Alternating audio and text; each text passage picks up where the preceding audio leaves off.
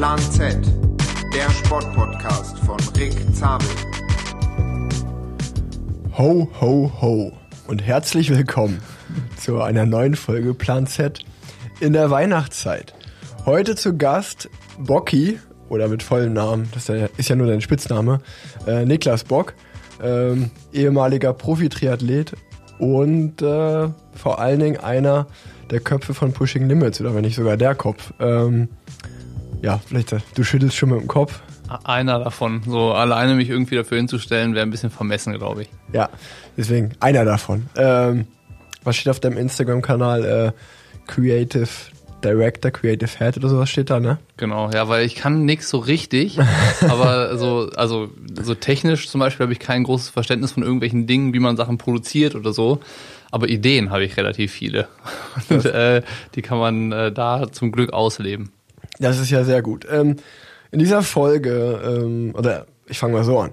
Ich war ja schon zweimal bei euch zu Gast, äh, bei Pushing Limits im Podcast. Und äh, auch aufgrund der aktuellen Situation mit Corona, äh, ich nehme meinen Podcast ja auch immer wirklich von Angesicht zu Angesicht auf, ähm, limitiert mich das ein wenig in meiner Gästeauswahl. Ähm, trotzdem standest du schon immer auf der Liste, ähm, ja, weil ich, wie gesagt, ich war schon zweimal bei dir zu Gast. Mich freut's, äh, wenn ich dich jetzt mal, äh, wenn ich den Spieß umdrehen kann und du bist mal bei mir zu Gast. Finde ich auch ganz angenehm, um ja. ehrlich zu sein. Man muss sich nicht vorbereiten. genau, genau. Und äh, ja, in der letzten Folge haben wir eigentlich was relativ Spannendes gemacht. Ihr habt einfach eine Fragerunde auf eurem äh, Pushing Limits Instagram-Kanal gemacht, wo relativ viele Fragen kamen. Mhm. Und ähm, ja, dann hast du mich einfach mal durchgefragt. Sowas ähnliches habe ich jetzt auch vor. Also ich versuche die guten Fragen rauszupicken und sie dir zu stellen. Ähm, ich bin jetzt mal froh, dass Leute gefragt haben. Als ich dann gesehen habe, dass du in der Story da äh, gesagt hast, ja, habt ihr Fragen? Dann dachte ich mir, das ist ja immer so ein bisschen, glaube ich, so eine Angst, die man hat. Mm, ja, klar. Äh, dass, dass sich keiner dann meldet. Ja, so, ich hatte vor, ja. letztens äh, von ähm, einem Podcast gehört, da ging es auch darum, es waren dann zwei Künstler, die sich darüber unterhalten haben, dass sie Angst davor hatten, äh, dass keiner zu ihren Auftritten kommt. Ja. Das war auch sehr interessant. Ich mal vor, so zwei Fragen so. Wie geht's, Bocky? so, so. Ja, okay, ähm, sind wir durch mit dem Thema. ja. Ähm, ja, ähm, aber erstmal, bevor wir jetzt anfangen, würde es mich natürlich freuen, die meisten der Zuhörer wissen ja vielleicht gar nicht, wer du bist, dass wir so ein bisschen äh, über den, den Werdegang und so von dir reden. Aber zuallererst, mhm. ganz aktuell, mhm. Weihnachten. Bist du, bist du schon in Weihnachtsstimmung? Ja und nein irgendwie. Also ich finde es unheimlich schwierig, in Weihnachtsstimmung zu kommen, weil das Wetter nicht so richtig mitspielt. Also wenn man bei 10, 12 Grad noch draußen Radfahren kann und so die langen Schatten sieht, weil die Sonne äh, stark genug ist, dann kommen nicht so richtig weihnachtliche Gefühle bei mir auf. Äh, andererseits ist es jetzt so, das erste Mal als Family so zu Hause mit, mit Kind und ähm, die ganzen Vorbereitungen, Weihnachtsbaum kaufen, schmücken und sowas das hatte ich halt vorher nie gemacht, weil ich war Weihnachten eh immer bei meinen Eltern und bei der Family. Da hat man sich da jetzt nicht so drum gekümmert, also das eigene Nest schön zu machen. Mhm. Und ähm, dadurch, dass wir das jetzt so machen, äh, freue ich mich schon auf die Tage dann mit den Feiertagen zu Hause zu sein, so ein bisschen was Gutes zu essen zu kochen und so und alles mal ruhiger anzugehen. Also ich denke, die Weihnachtsstimmung wird schon noch ein bisschen zunehmen. Was ist das geplant? Was gibt's zu essen und wer ist zu Besuch oder wer kommt vorbei? Meine Eltern kommen, also Oma und Opa, ja. und äh, wir machen es halt dieses Jahr in einer ganz kleinen Runde, weil ja, anders geht's ja nicht und sollte man ja auch nicht. Äh, meine Oma und Opa sehen, meine Oma und Opa, meine ja. Eltern äh, sehen wir eh fast täglich, von daher ist das äh, dann entspannt. Und äh, es gibt zu essen ähm, zur Vorspeise ein rote Beete Carpaccio. Mhm. Ähm, lustigerweise, es klingt so hochtrabend, ist aber aus, einem, aus einer Aldi-Broschüre das Rezept. und als Hauptspeise Brezelknödel mit Rotkohl und Roastbeef. Lecker. Oder? Ja, doch, ich glaube schon, ja. Und Nachtisch bringt meine Mutter mit. Ja. Ähm, ja, äh, sehr spannend. Äh, und bei euch? Was gibt's da? Ähm, ja, bei uns gibt es ganz direkt an Heiligabend. Selbst gemacht, so richtig? Ähm, nee, nee, nee, nee. Äh, wir wir haben das oft gemacht. Äh, mittlerweile bestellen wir. Ja, sind relativ, sicher, sicher. relativ voll geworden. Wir haben auch, glaube ich, irgendwie vor zwei Wochen kamen meine Eltern schon mal vorbei und wir haben Probeessen gemacht. Also wir haben schon mal eine vorbestellt und die war wirklich sehr, sehr lecker. Ähm, deswegen ja, wir essen ganz an, an Heiligabend.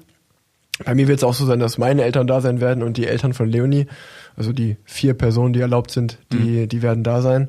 Ähm, und dann, wir feiern auch bei uns. Dann am ersten Weihnachtsfeiertag äh, sind wir ein bisschen mehr bei der Cousine von meiner Frau. Mhm. Ähm, ich glaube, da gibt's Raclette. Und dann am Ich hasse Raclette. Raclette und Fondue.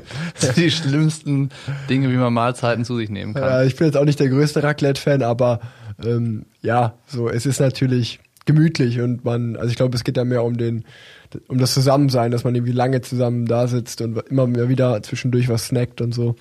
Und äh, am zweiten Weihnachtstag fahren wir dann nach Unna ähm, nochmal zu meinen Eltern einfach, äh, weil das wird auch, die, wir haben es gerade schon mal kurz besprochen, äh, es wird die erste längere Fahrt äh, mit unserem Sohn Oscar im Auto. Bin mal gespannt, wie das läuft. Und äh, ja, dann werden wir bei meinen Eltern sein nochmal.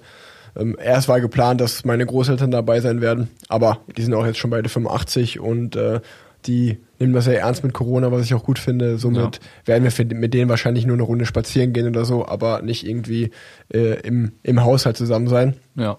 Aber ja, ein bisschen die Familie zu Hause in Unna besuchen.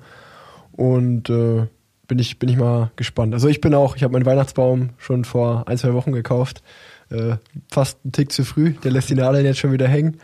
Und äh, nee, ich freue mich. Ich glaube, ich habe ich hab gute Geschenke. Also ich, ich muss wirklich sagen, mir macht das wahnsinnig viel Spaß zu schenken. Also Echt? ja, ich liebe Da bin das. ich ganz anders. Ich liebe das, richtig geile Geschenke zu besorgen. Echt? Ich Ja. mag ich mag es weder Geschenke zu besorgen, noch zu verschenken, noch beschenkt zu werden. Das ist äh, Ja. überhaupt was, was ich ich kann da nicht so viel mit anfangen, aber kannst du jetzt dann verraten, was es du verschenkst oder ist das die Gefahr zu groß, dass Nee, ich glaube, die, Folge soll schon morgen direkt rauskommen. Das wäre noch vor Okay. dem Fest. Das darf ich noch nicht. Da musst du aber das jetzt auf, danach auflösen. Okay, dann muss ich es danach auflösen. Also, äh, ich habe auch ehrlich gesagt nur für, für Leo, für meine Frau, äh, gute Geschenke. Die hat sich's verdient. Äh, die hat mir Der dieses Rest Jahr. riecht scheiße geschenkt. nee, aber ja, mit dem Rest ist es so, so meinen Eltern, ganz ehrlich, die, die können sich eigentlich alles kaufen, was die wollen. Äh, Das ist bei mir auch dasselbe so ein bisschen, dass bei mir Geschenke ist auch schwierig, weil eigentlich auf die Dinge, auf die ich Bock habe, die kaufe ich mir sofort. Ja. Und äh, ich bin dann so, dass ich kann da nicht warten. Und äh, dann ist es immer sehr schwierig, mir was zu schenken. Und mir ist es auch immer unangenehm. Gerade, ja, wenn es irgendwie was Teures ist, ich sag mal irgendwie über 100 Euro, ist mir das mal total unangenehm, wenn mir sowas geschenkt wird, wenn man erwachsen ist. Ähm, ich finde das auch irgendwie ein geileres Gefühl, wenn man sich das erarbeitet und sich das selber kaufen kann. Ähm, ja, deswegen äh, ist es bei uns eigentlich auch wie bei allen. Man sagt, wir schenken uns nichts und dann holt doch jeder so eine Kleinigkeit. ähm, ja, aber äh, ja, ich glaube, also dieses Jahr ist relativ klar abgeklärt, dass zum Beispiel jetzt so meine Eltern und Leos Eltern, die schenken sich gegenseitig nichts, weil äh, ja, da ist das Zusammensein einfach das Schöne. Und Leo hat was für ihre Eltern, ich habe was für meine Eltern, ich habe was für Leo, Leo hat was für mich. So, Ja. so ist das geregelt. Ähm, schwieriges Thema, ja? so äh, Geschenke und so. Ist dann, äh, lässt Leo sich damit aufziehen? Weißt du, wenn du jetzt dann dein, dein tolles Geschenk gefunden hast und ihr das dann so berichtest, wahrscheinlich relativ stolz, ist, wird die dann quengelig und sagt, ja, jetzt will ich es auch wissen oder äh, macht die das Spielchen nicht mit? Also so ihre, ihre richtigen Weihnachtsgeschenke schon. Ähm, aber ja, wenn, wenn mal der Paketbote vorbeikommt und sie weiß ganz genau, da ist es jetzt drin, dann hakt sie schon mal nach, äh, wenn sie Okay. das mitbekommt. Was ist denn da drin? Was könnte das sein? Werde ich mich darüber freuen? In welche Richtung geht's denn so? Und äh, ja, aber das ist ja eigentlich das Schöne, dass, das man- dass man es dann erst unter Weihnachtsbaum auspackt. Ähm, ich freue mich drauf. Äh, ich ich habe dieses Jahr, muss ich sagen, äh, freue ich mich wirklich, äh, ja, so ein bisschen die besinnliche Zeit zu genießen. Und ähm, aber es ist genau wie, äh, wie bei dir. Man, man zwingt sich so ein bisschen, in, um in Weihnachtsstimmung zu kommen. Ja. Als, als Radfahrer geht mir zwar das Herz auf, äh, wenn ich so wie gestern mit dem Gravelbike durch den Wald fahre und ich muss mir die Handschuhe ausziehen, weil es mir zu warm ist. Ähm, aber ja, als Mensch äh, denkt man sich halt natürlich schon so mit einem klaren Verstand, okay, Klimawandel, äh, ich weiß nicht, ob das so cool ist, wenn man am 20. Dezember irgendwie bei 12 und 13 Grad hier in Köln Rad fährt. Ähm, würde mich auch freuen, wenn da ein bisschen Schnee liegen würde, so weiße Weihnachten. Weiß ich nicht mehr, wie lange ich das nicht mehr hatte und so als Kind war das schon noch gang und gäbe. Ähm, schon ein bisschen besorgniserregend, wenn man es aus der Sicht sieht. Ich war letztes Jahr an Weihnachten im Allgäu, weil Tamara daherkommt. Waren wir bei der Family und ähm, da ist natürlich schon nochmal was anderes, wenn dann die Berge zumindest mal weiß sind und sowas. Äh, das hat schon nochmal eine andere Gemütlichkeit auf jeden Fall. Ja, also da, da muss man glaube ich auch sagen, äh, ich bin ja auch, ich liebe Köln und würde hier nicht wegziehen, aber so in der Weihnachtszeit beneide ich äh, die Leute aus dem Allgäu oder aus dem Schwarzwald oder allgemein Bayern schon, dass Mhm. dann da Schnee liegt. Äh, Voll. das, das ist schon schön.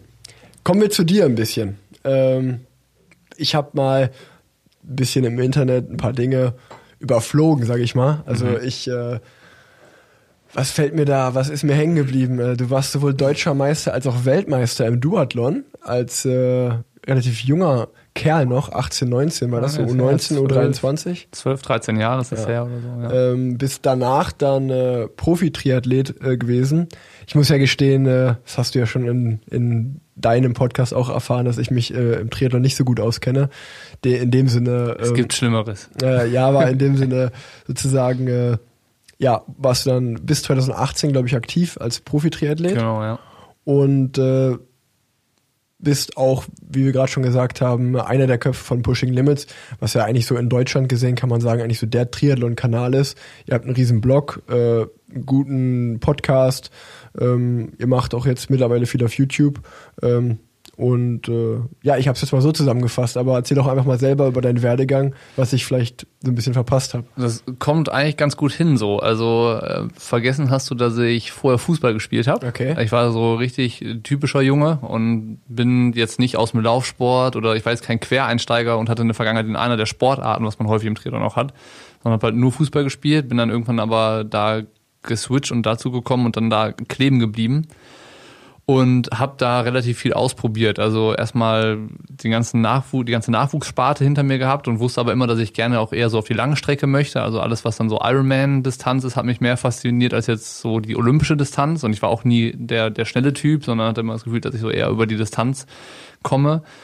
Und ähm, habe da mich dann so ein bisschen ausgelebt und ausprobiert und dann hat es auch dazu geführt, dass ich dann Profi sein durfte, konnte, wie auch immer. Das war aber jetzt nicht so, wie, wie man dann sich das vielleicht vorstellt, hat der Profisportler, da haben ja viele Leute dann schnell das Bild auch vom Fußball vielleicht im Kopf, mhm. ne, dass man da reich wird und äh, das Leben der Reichen und Schönen führt. Ist im Triathlon nicht so. Da gibt es ganz viele, die das so ähm, mal ausprobieren, aber du lebst halt von der Hand in den Mund und äh, machst da halt nicht das große Geld, sondern genießt den Moment und dass du halt rumreisen kannst, dass du Leute triffst, dass du mit gleichen Leuten unterwegs bist und äh, halt den ganzen Tag machen kannst, was du möchtest, so ein bisschen. Ähm, also mir ist im Kopf, korrigiere mich, wenn ich falsch liege, ähm, dass so die Top 10 der Welt im Triathlon, die können, also die verdienen richtig gut Geld und danach nimmt es dann aber auch brachial ab. Also wie du gesagt hast, danach äh, müssen viele schauen, wie sie damit über die Runden kommen. Liege ich damit richtig oder bin ich da völlig falsch? Ja, vielleicht ist es mittlerweile die Top 20. Also okay. ich denke, da hat sich in den letzten zwei Jahren nochmal echt was getan. Aber es ist schon so, es gibt halt eine krasse Zweiklassengesellschaft. Also du hast einmal Topverdiener und Geringverdiener, aber du hast nichts dazwischen. Also es gibt jetzt keine Mittelklasse Profi-Triathleten, würde ich mal sagen. Mag es geben, dann kenne ich die nicht. Ähm, oder ich kenne dann nicht die Bedingungen von allen so gut, aber ähm, so würde ich es beschreiben. Ne? Du hast dann die, die Stars, die auch wahrscheinlich über ihre Karriere hinaus dann äh, ihr Geld verdienen. Und dann hast du halt die, die es irgendwie schaffen, weiß ich nicht, sich das nächste Trainingslager zu finanzieren und die nächste Wettkampfreise vielleicht ähm, ja, vorfinanziert zu bekommen von einem Veranstalter oder keine Ahnung, mit ein bisschen Preisgeld dann auch wirtschaften müssen. Und äh, da hast du halt viele Variablen, die dir dann so die wirtschaftliche, ähm, dein, dein wirtschaftliches Feld so schaffen. Ja. Mm, aber du hast im Triathlon-Sport bei den Profis, glaube ich, schon viele so leidenschaftliche Sportler, Idealisten, weißt du, die mhm. das jetzt nicht machen fürs Geld, sondern halt wegen des Erlebnisses. Ja. Kommen wir zurück ja. zu dir, sorry. Ja. ich bin nicht so äh, der Typ, der unheimlich gerne da äh, über sich selber so spricht. Also wie gesagt, Profikarriere habe ich hinter mir, habe das gemacht, war nie ähm, glaube ich, an dem Punkt, dass äh, mehr aus mir hätte werden können in dem Bereich, sondern ich habe, glaube ich, meine sportlichen Möglichkeiten ausgeschöpft. Ich habe mhm. mal dann so ja, in Anführungszeichen kleinere Rennen gewonnen. Ähm, Allgäu Triathlon war sicherlich so das eine Ding, was dann so in Deutschland so ein Kultrennen ja. ist, älteste Triathlon Deutschlands, ist in der Szene relativ bekannt, das habe ich mal gewonnen. War zum Glück auch jetzt nicht so die starke Konkurrenz da in dem Jahr, muss man hinterher schieben. Ähm, aber ich habe das Gefühl, dass ich im Sport das, was in meinen Möglichkeiten mhm. steht, so ausgeschöpft habe, dass ich da auch nicht mehr hätte besser werden können. Ähm, gleichzeitig war es so, dass mich der Sport auch nie vollkommen ausgeschöpft hat oder zufriedengestellt hat. Ich hatte immer das Gefühl, dass irgendwie ähm, soll überhaupt ist nicht böse gemeint, äh, weil du bist ja auch Profisportler, aber ich hatte das Gefühl, dass ich da immer so ein bisschen verdumme. Mhm. Also dass das mich, das fordert mich nicht genug, sondern es gibt halt zu viele Bereiche, ähm, da war der Sport häufig zu stumpf für mich. Mhm. Und ähm, deswegen gab es dann häufig Sachen, wo ich Ideen hatte, die ich dann noch umgesetzt habe. Ich habe relativ viel nebenbei immer gemacht, so Projekte gestartet, ausprobiert, auch wieder verworfen und sein gelassen und sowas. Und ähm, dadurch kam auch irgendwann Pushing Limits. Also ich hatte einen Bekannten, den Jan Peiniger in äh, Düsseldorf, mit dem ich ab und zu mal Radfahren gegangen bin der Pushing Limits also Blog schon länger hatte. Das war so sein persönliches Ding, wo er so über Ironman-Training von sich berichtet hatte, um ja, Freunde und Familie auf der ganzen Welt da so auf dem Laufenden zu halten und seine Geschichte zu erzählen. Und äh, wir beide hatten dann auch das Gefühl, so ah, Triathlon-Sport ist echt cool. Es gibt viele interessante Persönlichkeiten und Geschichten, die aber nirgendwo erzählt werden, sondern es hat dann häufig so diese Distanz, Distanz zwischen Profisport und Medien geherrscht, so, also sehr professionell, teilweise auch kühl und äh, zu der Zeit wahrscheinlich auch vollkommen angemessen. Aber ich dachte mir, eigentlich ist es schade, weil ich kannte die meisten Profis und kenne sie nach wie vor halt persönlich aus Trainingslagern, von Wettkämpfen und da ist ja der Umgang und der Ton auch ein anderer. Und ich hatte immer das Gefühl, wenn die dann vor der Kamera sind, plötzlich irgendwo oder Mikro geht an oder die geben Interview, dann zeigen sie halt nur eine sehr künstliche Seite von sich, die auch immer wieder das, das gleiche Bild irgendwie zeichnet. Und äh, das haben wir zum Anlass genommen zu sagen, lass uns doch mal ein Medium so füllen, wie wir es selber konsumieren würden. So dass wir sagen, das sind Themen, die uns interessieren und, und sowas und Geschichten, die wir erzählen wollen, Sachen, die wir erlebt haben, zu schildern und den guten Draht und das enge Verhältnis zu den Profis eben zu nutzen, zu Veranstaltern und zu Sponsoren in der Szene. Und so ist dann Pushing Limits entstanden. Und ähm, dann hat das auch dazu geführt, dass ich mich immer weiter von meinem Sport selber entfernt habe. Ich mache jetzt selber noch so sportliche Abenteuer, also so Do-it-yourself-Geschichten mhm. und probiere da viel aus und ähm, bin nach wie vor sportlich. Aber hauptsächlich betreibe ich jetzt halt mit ähm, dem Nick Stangenborg zusammen äh, Pushing Limits. Mhm. Und äh, bin da sehr froh drum, dass man da so ein kreatives Outlet eigentlich geschaffen hat, was halt die, ja, für mich so die perfekte Symbiose eigentlich ist aus dem sportlichen, leistungssportlichen Hintergrund, der sicherlich auch vieles ermöglicht hat und Teilchenbeschleuniger war für viele Dinge, äh, wo wir uns auch leichter tun, einfach an Kontakte zu kommen oder an Insights ähm, und man nicht so viel erklären muss, was man da eigentlich macht, weil wenn du sonst was Neues startest, dann hat man natürlich auch immer erstmal so ein bisschen Pioniersarbeit zu leisten, muss den Leuten sagen, was machen wir da eigentlich, mhm. damit die das auch raffen. Und das war dann wahrscheinlich so unsere Vorschusslorbeeren, dass wir das nicht machen mussten. Und ähm, dann halt in, ja, jetzt dann bald drei Jahren oder jetzt sind es dann knapp drei Jahre eine relativ schnelle Entwicklung hinlegen konnten. Und äh, jetzt so. Also du hast Pushing Pro Limits dann schon noch während deiner aktiven Zeit sozusagen mit gestartet? Das erste Jahr war so ein Übergangsjahr, da habe ich noch okay. Profi gemacht. Also 2018 war so das erste Jahr, wo ich dabei war mit Pushing Limits. Ähm, das war parallel ähm, und auch reines Hobby. Also mhm. so, das war Freizeitbeschäftigung und ja. die Freizeitbeschäftigung eben neben neben dem Sport. So.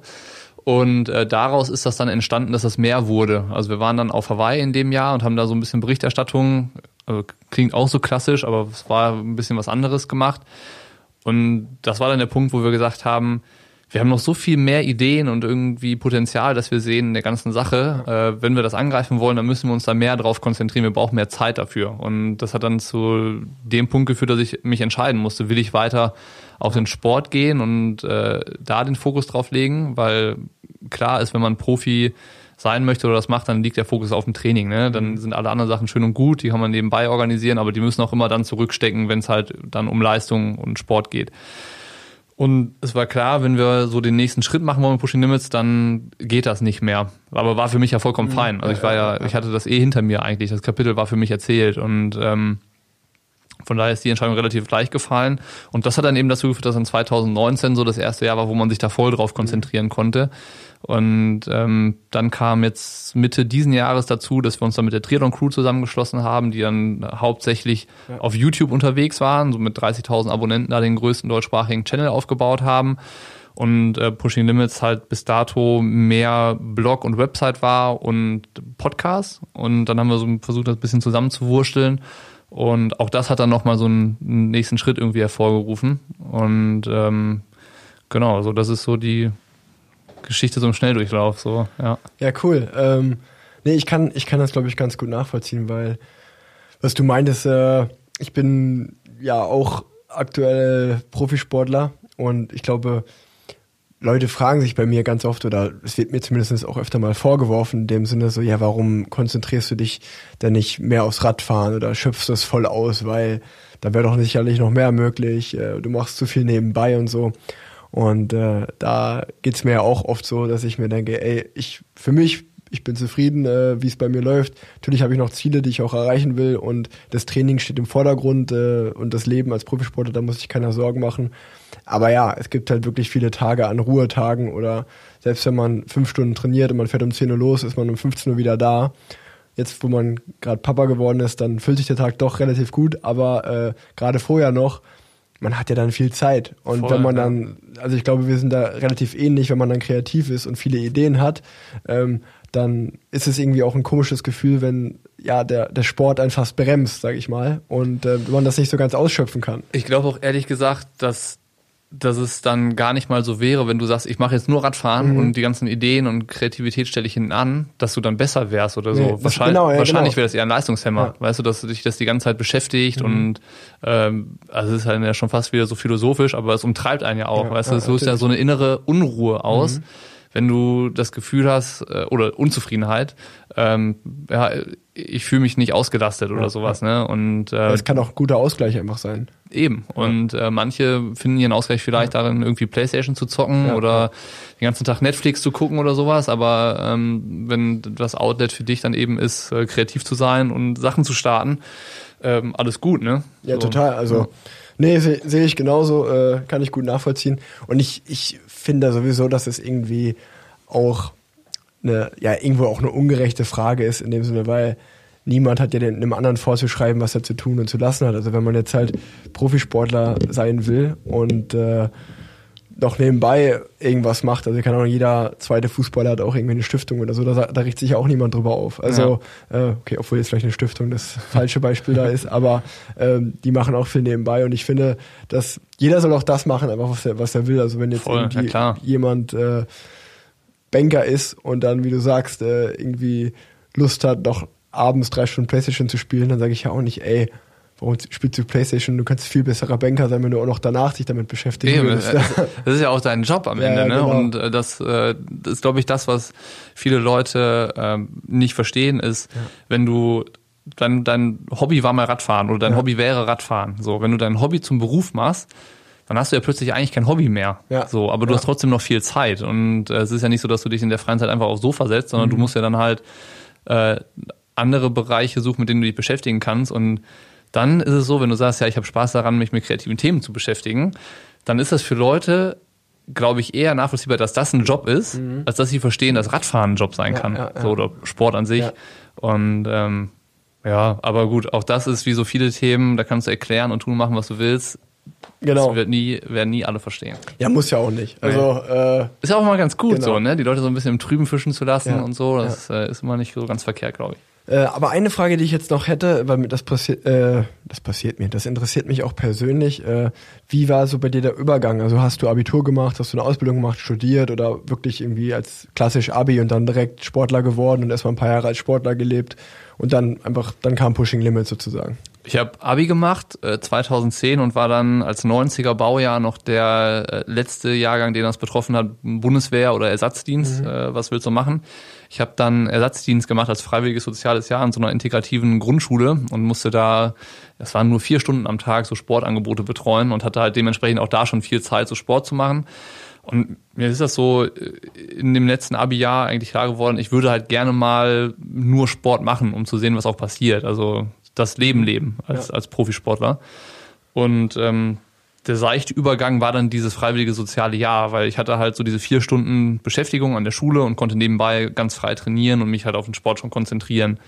Und danach oder parallel dazu, das war irgendwie in dem Jahr, das angefangen, habe ich so ein ja, relativ schwindeliges Sportmanagementstudium gemacht am IST in Düsseldorf, so ein Fernstudiengang, um es halt in der Tasche zu haben. Ähm, aber du hast was in der Tasche, aber stellenweise lügst du dir natürlich auch ein bisschen in die Tasche mit dem Studium. Das ist halt nicht mit einem äh, fundierten Wissen vergleichbar, was man sich wahrscheinlich an der richtigen Uni aneignen kann oder in Lehrgruppen oder sowas.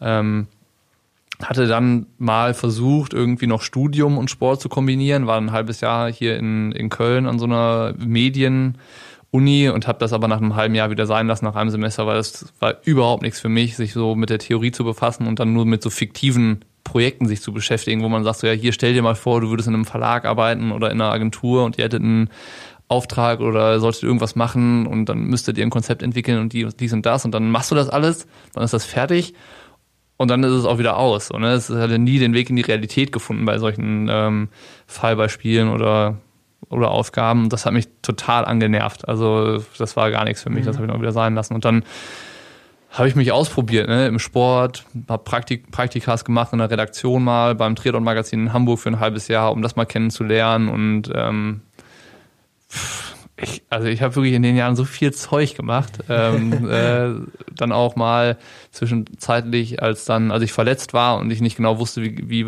weit kann das mit dem Sport noch oder wie lange kann ich mir das noch erlauben, mal für ein halbes Jahr gearbeitet in so einer Marketingabteilung. Auch das war überhaupt nicht meine Welt, äh, mit zu, zu vielen Leuten und ich war halt so das dass äh, ich war so das arme Würstchen, das halt irgendwie Ideen hatte und dann musste das so das deinem, dem, dem ersten Kollegen vorstellen, dann dem nächsten und dann ging das immer so weiter und ganz am Ende gab es immer den, der gesagt hat so, nee, das passt jetzt nicht oder ja, wir machen das, aber wir machen das so und so und dann war es halt was ganz anderes und ja. er hat dann wieder seine Idee umgesetzt und ähm, da habe ich mich dann auch schwer getan und ähm, ja, am Ende alles viele wichtige Erfahrungen auf dem Weg ja. so gesammelt, um äh, jetzt das zu machen, wo man sich selber so ausleben kann. ja. ja. Ja, du hast das gerade schon mal kurz angeschnitten. Ähm, viele meiner Hörer werden Pushing Limits vielleicht selber hören oder auch kennen. Aber erklärt doch mal genau, äh, wie euer, du hast gerade auch erzählt, dass ihr euch mit der Triathlon Crew zusammengeschlossen habt. Also wie, sei, wie ist das genau aufgebaut? Also man kann YouTube-Videos sehen, ihr habt einen coolen Blog, eine coole Webseite, man kann euren Podcast hören. Mhm.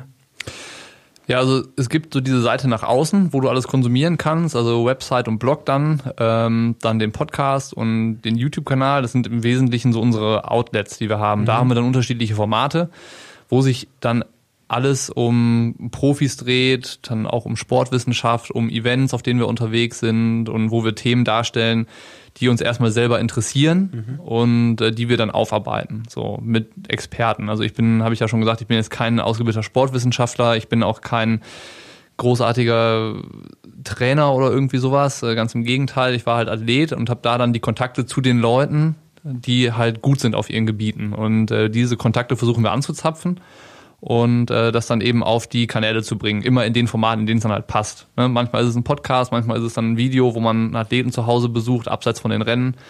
Ähm, oder es lohnt sich mal in einem etwas ausführlicheren Beitrag mehrere Quellen miteinander zu verbinden und äh, Studien noch zu verlinken und so weiter und so fort. Ähm, also das ist die Seite nach außen, die die Leute äh, konsumieren können. Und dann ist dahinter noch ein relativ breites Netzwerk mit ähm, Kontakten zu Unternehmen, die im Sport sind, wo wir dann ähm, auch in Zusammenarbeit Formate starten, die dann auch teilweise mal bei den Sponsoren laufen, also wo man dann äh, vielleicht der sehr findige ähm, Follower und Fan des Sports sieht dann auch, dass es vielleicht so aus unserem, so unsere Machart ist, dass es so von uns kommt, aber ähm, das sind dann so eine Art Auftragsproduktion, wo wir dann doch wieder mehr Agenturdienstleister sind, aber die Marken uns dann irgendwie so viel Vertrauen schenken, das schon richtig zu machen, dass wir dann schon unsere eigenen Ideen machen müssen. Also es ist dann nicht so, dass wir ein Konzept oder ein Briefing bekommen und sagen so, jetzt hier, mach das mal, friss oder stirb, sondern die wollen dann schon, dass wir auch so diesen Schlenz von uns so mitbringen. Und ähm, das ist ein anderer Teil. Und ähm, dann dazu kommt sicherlich, das, was uns hier so ein bisschen am meisten Freude macht, ist eigentlich so Pushing Limits, was halt eigentlich so eine Plattform ist, auch zur Marke zu entwickeln. Also mit mhm. einem Online-Shop, mit, mit Klamotten, dem Ganzen irgendwie so ein bisschen Flair und Charme zu verpassen, sei es dann auch über eigene Events oder, oder wie auch immer, weil klar, man erreicht immer mehr Leute und man hat auch so eine Community. Es wird aber auch immer unterschiedlicher und du kannst es nicht mehr so richtig nachvollziehen. Kennen die Leute das jetzt schon? Oder haben die das irgendwo mal entdeckt und haben jetzt mal einen Podcast gehört oder einen Blog gelesen, mhm. kennen aber die ganze Story und die Charaktere dahinter nicht. Und ähm, dann, dann verwässert das halt schon stellenweise immer mehr. Und mit dieser Marke Pushing Limits wollen wir halt versuchen, ähm, irgendwas zu haben, was man auch greifen kann, also was auch ja. für uns das Ganze greifbarer macht und äh, da dann halt so ein bisschen Merch mal zu starten, auszuprobieren, worauf haben die Leute auch Lust und sowas und am Ende ist das für uns natürlich auch eine Einnahmequelle, die uns dann hilft, äh, den ganzen Spaß sich erlauben zu können, die Zeit da reinstecken zu können. Ja, wir, zur Info, wir sitzen ja auch gerade bei euch im Studio und mhm. nicht äh, normalerweise bei mir im Wohnzimmer oder wo auch immer man sich halt trifft. Ähm, Ja, ich war ja letzt, in der letzten Folge, wo ich bei euch zu Gast war, das erste Mal hier und äh, war wirklich beeindruckt. Also sowohl das Podcast-Studio, in dem wir gerade sitzen, was auch als YouTube-Aufnahmeort genutzt wird, glaube ich. Genau. Äh, ihr scheint euren, eure ganzen Videos hier, also ihr habt einfach ein richtig cooles Büro und vor allen Dingen auch, äh, ja, äh, als ihr mir euren Lagerraum gezeigt habt. Ich habe ja letztes Mal direkt zwei Kochbücher mitgenommen, äh, T-Shirts, Pullis, Caps. Äh, ihr, ja, ihr habt schon ganz guten Online-Shop aufgebaut, also da auch gerne mal vorbeischauen. Äh, kann ich, kann ich empfehlen. Dankeschön. Und äh, ja, wollen wir mal langsam zu den Fragen kommen? Ja, du, gerne. Ich bin hier nur der Gast, du gibst die Richtung vor. Sehr gerne. Also wir fangen, wie gesagt, ich habe einfach auf Instagram Fragen gestellt. Ich glaube, es sind, es sind irgendwie so ein bisschen über 60 oder so. Ähm, das, mal schauen, ob da. ist das gut oder ist das schlecht? Das ist ganz cool. Also, wenn die 60 Leute Fragen stellen, finde ich schon ordentlich. Ähm, vielleicht ist auch ein bisschen mal Quatsch dabei. Ich habe jetzt nicht wirklich gefiltert. Das ist gut, äh, ja. ich, ich hau einfach mal raus und äh, du antwortest darauf, Ja, Ich bin gespannt, ja. Ähm, wie hat dich die Geburt deines Sohnes beziehungsweise, beziehungsweise dein Papa-Dasein verändert? Boah, das ist eine gute Frage. Ähm, also ich glaube, ich stelle jetzt erst fest, dass es mich überhaupt verändert hat. Also ganz am Anfang ähm, ist man mit so vielen Dingen beschäftigt und auch überfordert und überrumpelt von, den, von, von allem, dass man das gar nicht umreißt. Und äh, ich stelle jetzt zwischendurch immer mal wieder fest, dass es so Momente gibt, wo ich mich ein bisschen über mich selber wunder. Also ähm, so mehr an die Zukunft zu denken oder weiter im Voraus zu denken. Sonst war mein, mein Horizont, in dem ich gedacht habe, immer so wahrscheinlich auf die nächsten drei Monate begrenzt. Und jetzt denke ich schon mal so vielleicht auch an die nächsten drei Jahre bei dem, was man so macht und was man so unternimmt. Und ähm, wahrscheinlich ist es auch so, dass es von den Momenten jetzt in, in der Zukunft immer mehr gibt, wo einem das auffällt, wie man sich verändert. Also es, es, es klingt auch so platt, aber so äh, so weit bin ich auch noch nicht zu sagen, so ja, man stellt jetzt fest, dass es, dass es äh, nichts Wichtigeres als die Familie gibt oder sowas. Ne? Ich meine, so ein bisschen hatte man das ja schon immer in sich und wahrscheinlich kommt das immer au- auch jetzt mehr. Was ich halt merke ist, das habe ich gestern noch zu Tamara gesagt, man kennt ja aus dem Fernsehen oder aus dem Internet auch so Werbung von UNICEF oder von äh, Spendenorganisationen, die dann für arme Kinder suchen. Und ähm, das habe ich früher immer einfach gesehen und dann auch, das hat nichts mit mir gemacht. Ja. Also es klingt so hart, aber ähm, man war das ja auch irgendwie so ein bisschen müde und kannte die Bilder einfach, weil man sie immer wieder gesehen hat. Und jetzt ist es so, wenn ich so eine Werbung sehe, dann trifft mich das schon ganz anders. Jetzt, wo wir selber so ein Kind zu Hause haben und äh, du halt siehst, krass, der der reagiert und der lacht und der kann zufrieden und unzufrieden sein, dem kann es gut und schlecht gehen. Und wenn du dann halt so, so Kinder siehst, denen es offensichtlich, äh, augenscheinlich, die ganze Zeit nur schlecht geht, dann ja, äh, ja. denkst du auch nicht mehr nur, oh Gott, muss es dem Kind schlecht gehen, sondern denkst auch so, krass, die Eltern sehen ja auch nie ihr Kind glücklich und sowas. Und das sind dann so Sachen, da hätte ich vor einem Jahr so noch nicht drüber nachgedacht. Und ähm, ich bin ganz gespannt, was jetzt dann noch so als nächste Erkenntnisse kommen. Aber ähm, auf jeden Fall würde ich das mal als sehr positive äh, Entwicklung und so einschätzen, was ich bisher da so vernommen habe über mich selbst.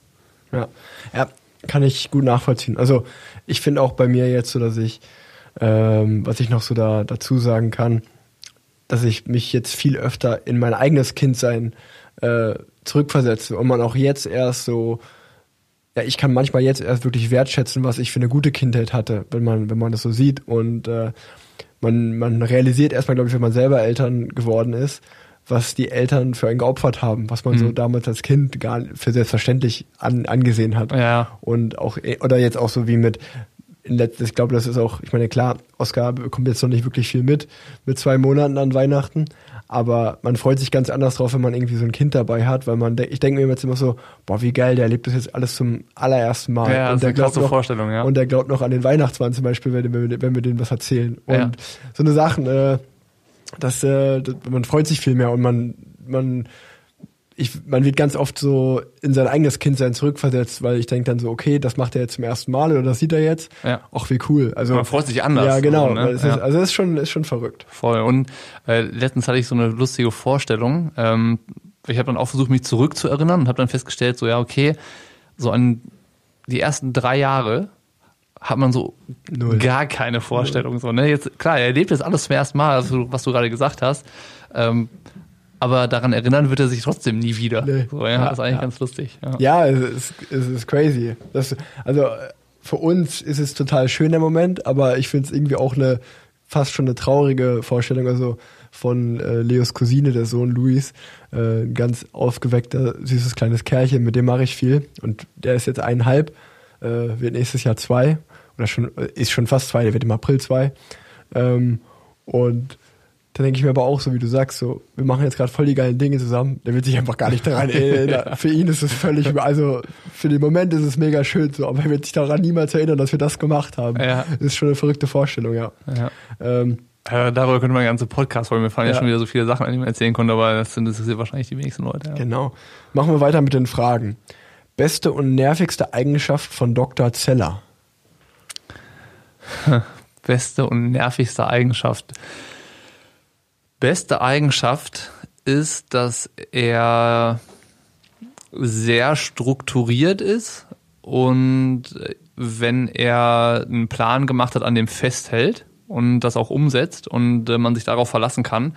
Das ist was, was dem ganzen Laden hier auf jeden Fall gut tut. Also äh, sonst ist- geht's hier mal ein bisschen unstrukturiert zur Sache, sehr chaotisch und sehr schnelllebig und äh, impulsiv das Ganze. Und er ist äh, davon naturell her, glaube ich, ein bisschen äh, durchgetakteter, strukturierter ähm, und äh, ja, da wahrscheinlich in dem Bereich ein Stück weit erwachsener.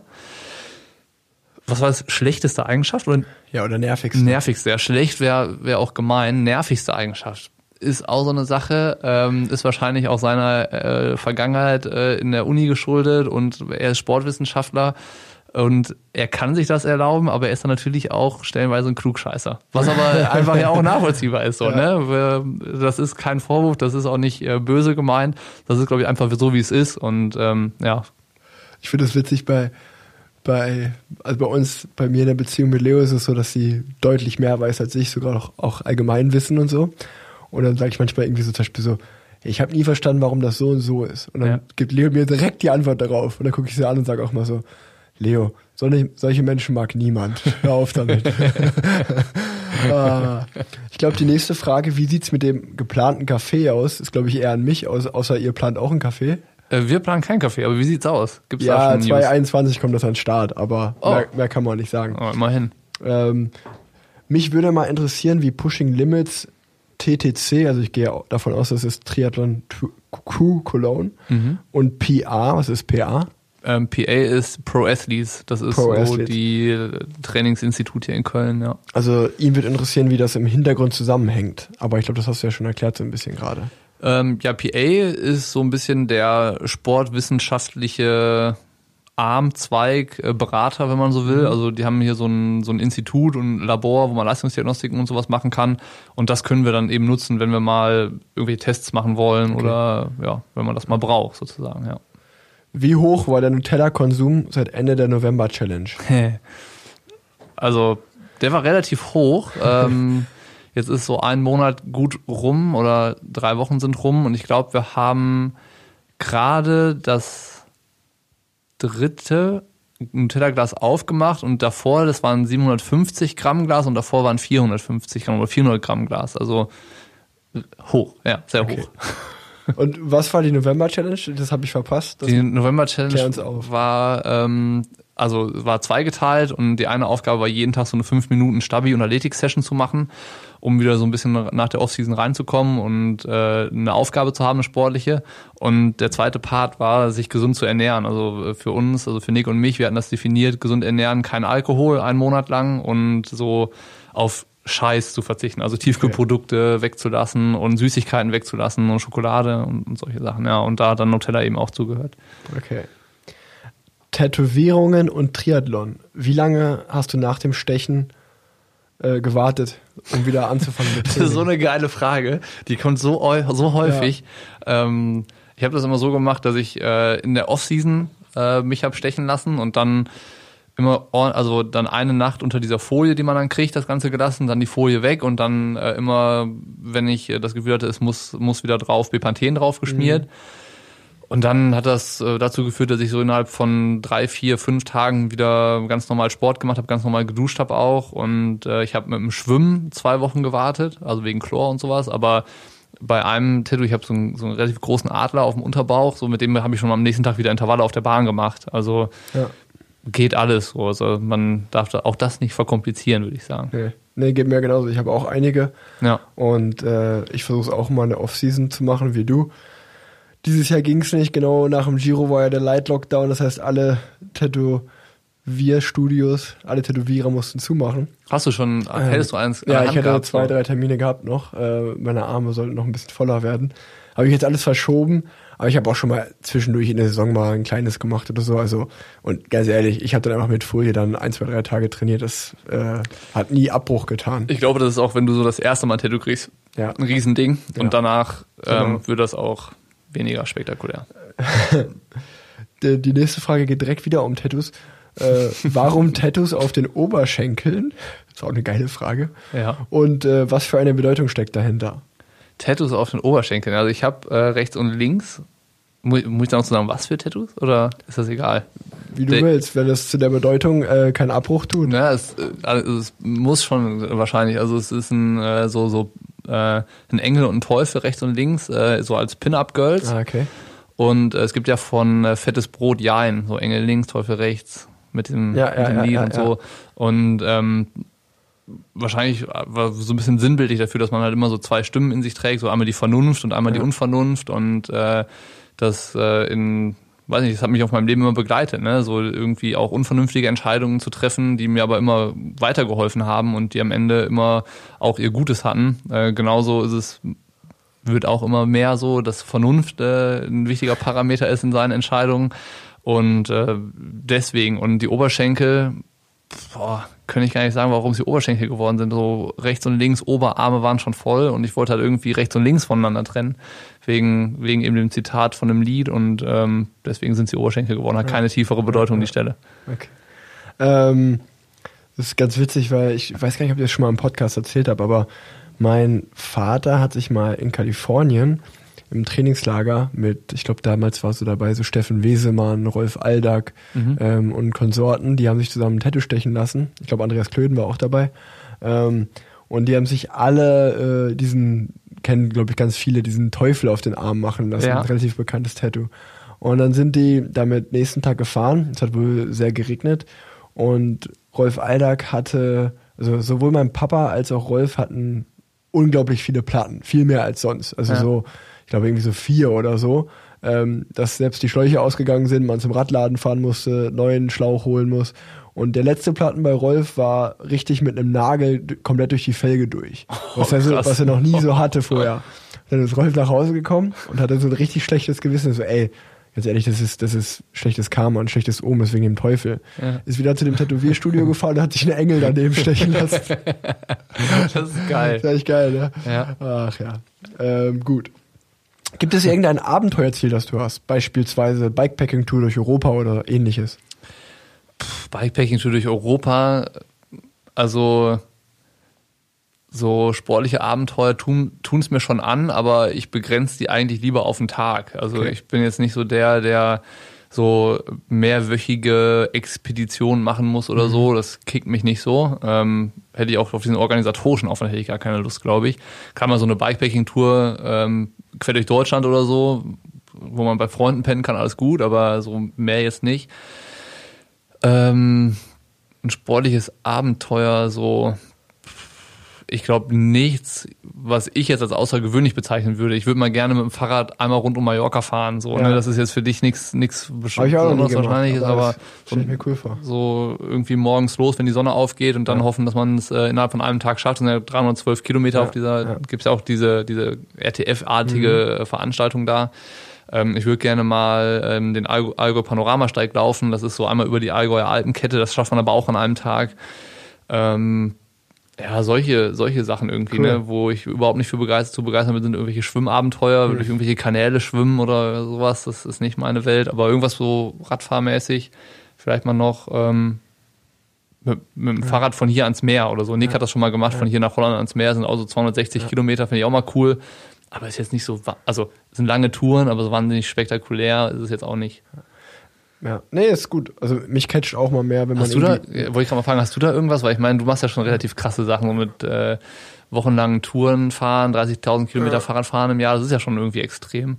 Ja, aber das, also ich glaube, die 30.000 Kilometer, dieses Jahr gerade. Dieses Jahr ist es eigentlich eher krass, weil das meiste ja im Training gefahren wurde. Also Mhm. normal, man kriegt ja 400 Kilometer zusammen in den Rennen, in den Rundfahrten.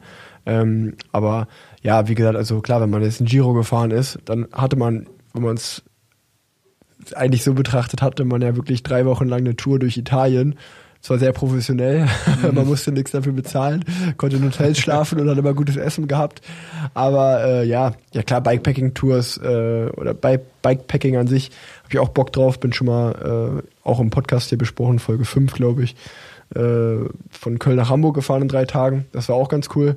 Ähm, aber ich wollte gerade sagen, mich catchen immer mehr so persönliche Ziele, wie du sagst, also äh, wenn du sagst, da ist im Allgäu diesen Steig mal laufen, wenn man den gesehen hat oder man war, war mal da mal cool. So, so geht's mir auch, wenn ich zum Beispiel irgendwie durch die Eifel fahre mit dem Rad und ich dann irgendwie so Panorama Eifelweg, dann denke ich mir so, ah, hier müsste ich mal an einem freien Tag hin und mal lang wandern. So, Ja. also es ist auch mehr sowas und auch also mich reißt auch nicht so dieses, äh, also zum Beispiel ist ja gerade, glaube ich, das bekommen gerade relativ viele mit, äh, dieser Jonas Deichmann, der den Triathlon Mhm. um die Welt macht. Ich könnte mir nichts Schlimmeres vorstellen, als das zu machen zum Beispiel. Also wirklich so höchsten Respekt davor Ja. und äh, krass, dass der das so durchzieht so. Aber ey, das wäre so, das wäre mein absoluter Horror, wenn ich sowas machen müsste. Ja, muss man halt wirklich Lust Das drauf ist haben. zu krass sowas, ne? einfach. Ja, ich denke mir das- so, ja, man muss ja nicht gleich übertreiben. Ich, ich, ich, in, in, auch in diesem zeitlichen Horizont könnte ich gar nicht Nee, denken. ja, das ist für ja, mich unvorstellbar. Ähm, und vor allen Dingen unvorstellbar wegen der Zeit, die ich unterwegs sein müsste. Gar nicht mal, die, die Distanzen sind super krass. Also es ist wirklich abgefahren, was der macht. Aber ähm, auch das würde mich persönlich jetzt nicht catchen, dass ich sage, boah, das möchte ich auch machen. Mhm. Ja. Wieso Pizza Hawaii und Radler vor dem Wettkampf? Liebe Grüße, Valentin aus Ingolstadt. Und jetzt kommt der Clou, sein Instagram-Name ist Valentin aus Ingolstadt. Valentin aus Ingolstadt ist auch hier so ein wichtiger Sidekick bei uns. Also ähm, schon immer. Also ich weiß nicht, wie ich dazu gekommen bin, aber ähm, immer am Abend vor dem Wettkampf ist meine letzte Das Mahlzeit. wollte ich gerade fragen, nicht direkt davor zum Frühstück, also Nee. den Abend davor. Am Okay. Abend davor gibt's Pizza Hawaii und einen Radler. Ähm, hat sich so eingespielt. ne? Man hat ja so ein bisschen so seine Rituale. Ich weiß nicht, was ist dein, dein Ritual? Hast du ein Ritual vor einem Nee, nee. Gar nichts. Äh, fast nichts, nee. Also, als ich Ach, fast nichts ge- heißt irgendwas, Nee, eigentlich, eigentlich wirklich gar nichts. Also ich, als ich, äh, also ich mache nie immer was. Ich, ich, ich war als, äh, als ich Profi geworden bin, auch als U23-Fahrer, war ich extrem abergläubisch mit so Armbändern und Ketten und wenn ich, die- wenn ich die Socken jetzt anziehe, dann läuft's auf jeden Fall super. Mhm. Und äh, irgendwann äh, hat sich das aber umgekehrt oft dann irgendwie negative Gefühle, wenn das damit nicht geklappt hat, habe ich die aussortiert und nicht mehr angezogen. Und irgendwann fand ich das dann selber so ein bisschen affig und äh, habe mich versucht, komplett frei davon zu machen. Äh, und habe dann auch eingesehen, ey, oder habe dann auch immer gesagt, ey, eigentlich liegt's nur an dir, was du hier machst. Es liegt nicht daran, also du fährst jetzt nicht schneller, wenn du die Socken anhast oder das Armband umhast. Es ist deine Entscheidung, die du im Kopf triffst. Das sind deine Beine, die du halt trainiert an Wettkampf stellst.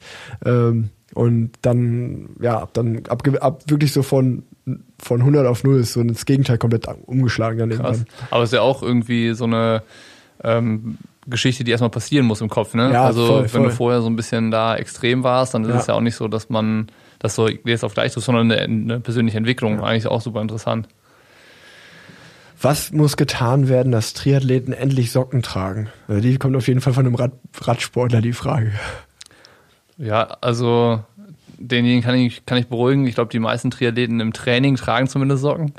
Ähm, ja, und im Wettkampf ist es ja mittlerweile auch so, dass wenn es auf die langen Strecken geht, äh, gerade im Ironman tragen die meisten auch Socken, weil es einfach ja. Ähm, Bequem sinnvoll ist und äh, die Zeit, die man sich da im Wechsel äh, nimmt, gut investiert ist.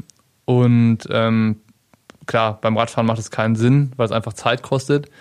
Aber ja, wann, wann, wie war die Frage, wann kommt die Zeit, wann Triathleten endlich Socken tragen? Nee, äh, was muss getan werden? Was muss getan werden? Ja, wahrscheinlich bräuchte man irgendwie so eine, so eine absolut sinnlose Regel, die vorschreibt, Ja. man darf nur noch Wie, wie im Radsport ja, halt. man darf nur noch mit Socken fahren und mit Socken laufen. Ja. Äh, und äh, dann hätte man das Unheil behoben, ja. Ähm, ich glaube, die Frage, die, die nächste Frage hat auch irgendwie so Insider-Charakter. Äh, was macht sein Zugseiltraining? Hat es mittlerweile der Hund oder doch du trainiert? was, was gibt's da? muss, muss ich auch erklären. Ne? Ja. Bei dir sind bei allen Fragen, ergeben sich bei dir weitere Fragen. Ähm, zu, also Zugseiltraining ist erstmal, ich gehe mal davon aus, dass so viele Leute, die deinen Podcast hören, nicht wissen, was ein Zugseil Nee. ist. Äh, Zugseil, das kannst du dir ans an irgendein Geländer oder an eine Türklinke oder so ähm, klemmen und dann kannst du damit quasi so Trockenübungen fürs Schwimmen machen. Das ist ein, ein starkes Gummiseil, dann kannst mhm. du dann mit dem Arm hin und her ziehen und so. Und äh, ist halt echt un, ein ungeliebtes Trainingsmittel, aber jetzt an der Zeit, wo man nicht ins Schwimmbad gehen konnte, haben das halt viele Triathleten auch dann äh, zelebriert, das zu machen. Und äh, ich habe irgendwo mal gesagt, das war auch in einem Podcast bei uns, ähm, so als Ausrede wäre es lustig zu sagen, ich kann kein Zugseiltraining machen, das hat mein Hund gefressen. So wie früher in der Schule, ja, Hausaufgaben habe ich nicht, hat mein Hund gefressen. Ja. Und äh, das war eigentlich ein Nebensatz, aber irgendwie hat sich das äh, eingebrannt. So, das ist äh, bei uns kleben geblieben. Hier äh, bei Nick und der Triathlon Crew ist es auch immer wieder so, dass das da auftaucht. Ähm, ja, und das führt dann dazu, dass man das dann Leuten wie dir erklären muss, was ja. es damit auf sich hat. Wirst du 2021 an einem Ultralauf teilnehmen? An einem Ultralauf? Nein, werde ich wahrscheinlich jetzt äh, nicht. Also ich habe, also Ultralauf ist ja glaube ich so, dass es ein Ultralauf ist, wenn ein Lauf über 50 Kilometer hat. Und ich habe dieses Jahr versucht, äh, 147 Kilometer zu laufen, habe dann nicht mal 100 geschafft, sondern bin nach 72 Kilometern in so einer Bäckerei, saß ich dann und konnte nicht mehr. Und es hat mich nicht gecatcht, ne? Also, so, das ist eine Qual. Es ist nicht so, dass ich sage, boah, geil, ich möchte das unbedingt mal schaffen. Ähm, hast, du, hast du mal ein sportliches Erlebnis gehabt, wo du dir viel von versprochen hast und dann so in Anführungszeichen enttäuscht warst oder äh, gesagt hast, boah, es hat mich jetzt überhaupt nicht so gecatcht, wie ich es vorher gedacht hätte? Einige Radrennen so, also von denen man irgendwie äh, ich weiß zum Beispiel noch Tour auf Katar oder so. Da wurde es immer, weil das so ein Windkantenrennen ist und boah, da wurden immer, da waren immer die verrücktesten Geschichten, konnte man von den älteren Profis da hören. Mhm. Dann bin ich da gefahren und ich fand es einfach nur scheiße. Also es war wirklich so einfach in der Wüste Radrennen fahren, so kein einziger Fan. Ja. Ziel war einfach auch mitten in der Wüste, stand einfach nur so, so Zielbanner aufgebaut, dann die Teamwagen. Da wirklich so, das hat niemand interessiert, aber äh, nur so, nur die Radprofis unter sich haben mich halt mega heiß gemacht. So, manchmal war es so Startschuss und es war wirklich so, das Feld war in zehn Gruppen, weil der Wind von der Seite kam und alles war auseinander und du hast irgendwie als Neoprofi habe ich in Gruppe 7 gehangen und dachte mir, was mache ich hier eigentlich? so, also es ging da mehr so um Rennen, ja. Ja, ja okay, aber es ist ja eigentlich genau ja, das Gleiche ja. so, ja. Könnte Bock and Roll Coaching direkt zum Tour-Etappensieg führen? Definitiv. muss ich auch wieder erklären, ne? Gibt's da, gibt's da, ja, gibt's da Coaching? oh Mann, voll, vollkommene Verwirrung, weil alle haben längst ausgemacht. Äh, ja. Also Rock'n'Roll Coaching ist, ähm, ich habe halt keine Trainingsexpertise. Also ich ja. ähm, habe viel trainiert bei vielen Trainern, aber kann das selbst überhaupt nicht. Und ich habe auch keine Lust, Coaching zu machen. Ich, ich, ich kann mir fast keinen schlimmeren Job vorstellen, als Trainer zu sein, glaube ich. Dafür musst du echt geboren sein. Kann und ähm, auch wieder bei uns so eine Sache, dass wir uns darüber unterhalten haben und dann, äh, wenn mir das irgendwie zu abgehoben wird oder zu sehr ins Detail geht, dann gebe ich immer unqualifizierte Trainingstipps. So, dann, wenn Dr. Zeller halt wieder was erklärt, dann versuche ich das äh, mit einem sinnlosen Tipp zu ergänzen und sage, Broken Roll Coaching wird das so machen. Und lustigerweise, da weiß ich immer nicht, ob das dann auch dann teilweise ernst gemeint ist von den Leuten, kommen dann Anfragen, die sich gerne vom Broken Roll Coaching trainieren lassen würden. Äh, Müsste ich mal machen. Ja, für 150 Euro im Monat würde ich das machen. Ja, die nächste Frage wäre nämlich genau noch was. Würde er auch Trainer machen? Also da haben wir die Frage direkt beantwortet. Nein, macht er nicht. Die nächste Frage kommt von Joko Winterscheid. Warum heißt du Bocky? Bocky. ähm, ist ein äh, ja, erklärt sich durch die Nachnamen wahrscheinlich, äh, oder? Ja, klar. Äh, Niklas Bock, Bocky liegt dann irgendwie auf der Hand. Ähm, kam, weil also ist mir so ein bisschen an, also ja, man hat alle Wortspiele ja schon gehört, du bist so bockig mhm. und hast du keinen Bock und so. Und ähm, als ich angefangen habe, Blogs zu schreiben, äh, war es irgendwie so, ich habe immer relativ viel mit Meinungen geschrieben und Kommentare mitgeteilt und so. Und äh, die waren halt häufig bockig. So. Und dann war es wieder äh, Bocki, so mhm. kam das. Ja. Also das ist echt eine richtig unspektakuläre, richtig unspektakuläre Erklärung. Ähm, die auch irgendwie, wenn man so drüber nachdenkt, relativ unzufriedenstellend ist. Ne? Also man ja. würde jetzt gerne eine geile Geschichte erzählen, vor allem wenn es eine Frage ist, die Joko Winterscheid stellt, würde man jetzt gerne richtig auffahren. So. Also, ja. dass man eine Geschichte erzählt, von, wenn er das überhaupt hört und sagt so, boah, das hätte, also, damit hätte ich jetzt aber nicht für, gerechnet. Für, für die Zukunft würde ich an deiner Stelle einfach sagen so, ja, du kennst doch sicherlich den Spruch, alle haben Bock. Ja, der kommt von mir. Den habe ich erfunden. Ich war der Erste, der das jemals gesagt hat. Alle haben Bock. Das, krass, das ja. ist, ist, ist, durch mich entstanden. Das wäre eigentlich gut, wenn man für so ein paar Fragen, die standardmäßig kommen, so, ja. so, so krasse Geschichten hat. Auch ja. auf die so Tattoo-Fragen, dass du so ganz abgefahrene Stories ja. erzählst. Ja, ich habe einen Engel und einen Teufel auf den Oberschenkeln, weil ja, ich bin in meinem Leben schon so oft durch die Hölle gegangen und habe auch schon viele Stunden im Himmel erlebt. uh, die Frage kam mindestens zehnmal. Kannst du von Pushing Limits deinen Lebensunterhalt bestreiten oder ja, so was ähnliches? Ja, kann man damit Geld verdienen, was weiß ich? Ja, ja, ja und ja. Ja und ja und ja. Also es waren jetzt eigentlich ja. dann drei Fragen. Ja. Also ja, ich kann davon leben, Lebensunterhalt bestreiten und ähm, ja, Geld verdienen, ja. Äh, warum ist Triathlon deiner Meinung nach cooler als Radsport? Auch eine geile Frage so. Äh, die Frage setzt ja voraus, dass ich ja. sage, dass Triathlon cooler ist als Radspar äh, Radfahren.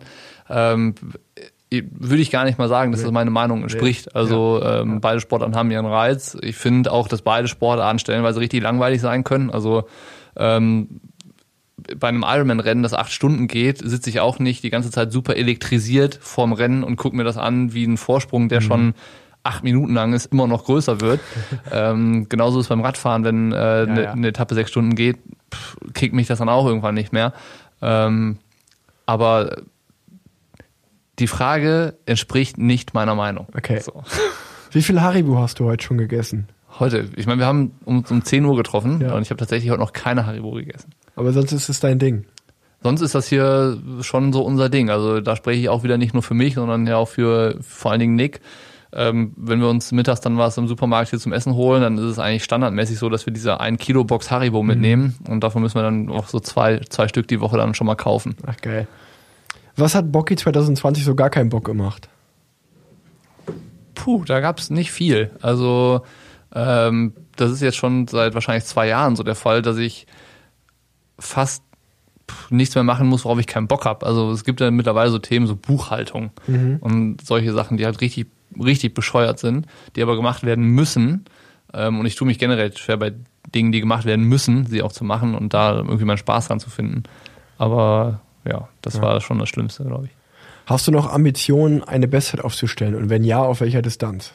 Mm, aktuell nicht, aber sag niemals nie. Ich, mhm. Vielleicht kommt das mal irgendwann.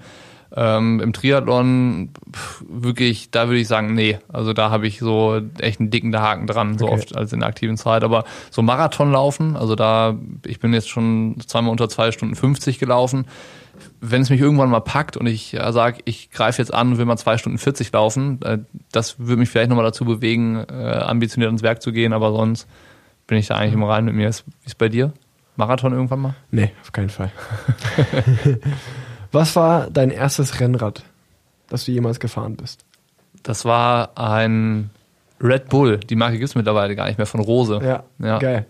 Dann cool. damals noch hingefahren. Die hatten so einen Körperscanner, da hast du dich reingestellt und dann hat äh, ist so eine Schiene an dir lang gefahren. Dann haben die gesagt, ja, du brauchst die und die Größe und den und den Vorbau und die Lenkerbreite und so. Das war ganz aufregend, war so ein Alurad dann ja. damals. Was war dein erstes Rad? Ein Kettler. Äh, oh nee, ich glaube, das stimmt gar nicht. Also mein aller, allererste, was ich geschenkt bekommen habe von meinem Dad, war ein Veto. Danach kam, glaube ich, über den Radsportverein Unna ein Kettler. Und dann nach der ersten Saison, äh, dann habe ich mir auch einen Rose, also damals einen Red Bull geholt ich weiß noch ganz genau, ich glaube, das war das Pro SL.